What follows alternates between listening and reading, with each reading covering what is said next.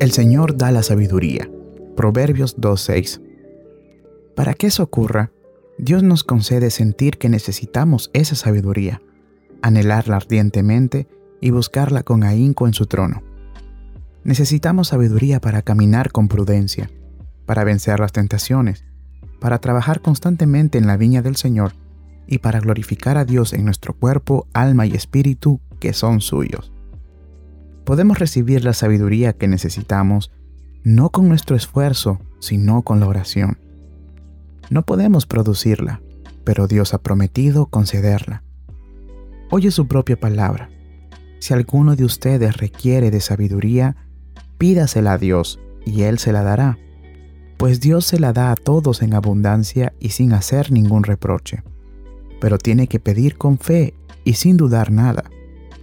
Dios está dispuesto a entregarla. Él promete impartirla. Por tanto, debemos creer en su palabra, pedirle su sabiduría, creyendo que Él realmente dijo en serio lo que prometió.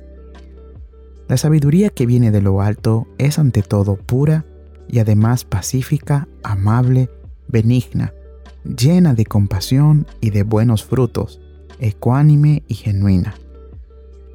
¿Quieres ser sabio para la salvación? ¿Sabio para ganar almas?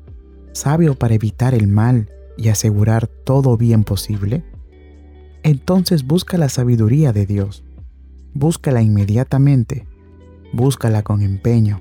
Búscala con fe y te será dada. Aquella sabiduría, Señor, concédeme, agradable, pacífica y pura, para que pueda caminar contigo aquí y asegurar mi propia salvación.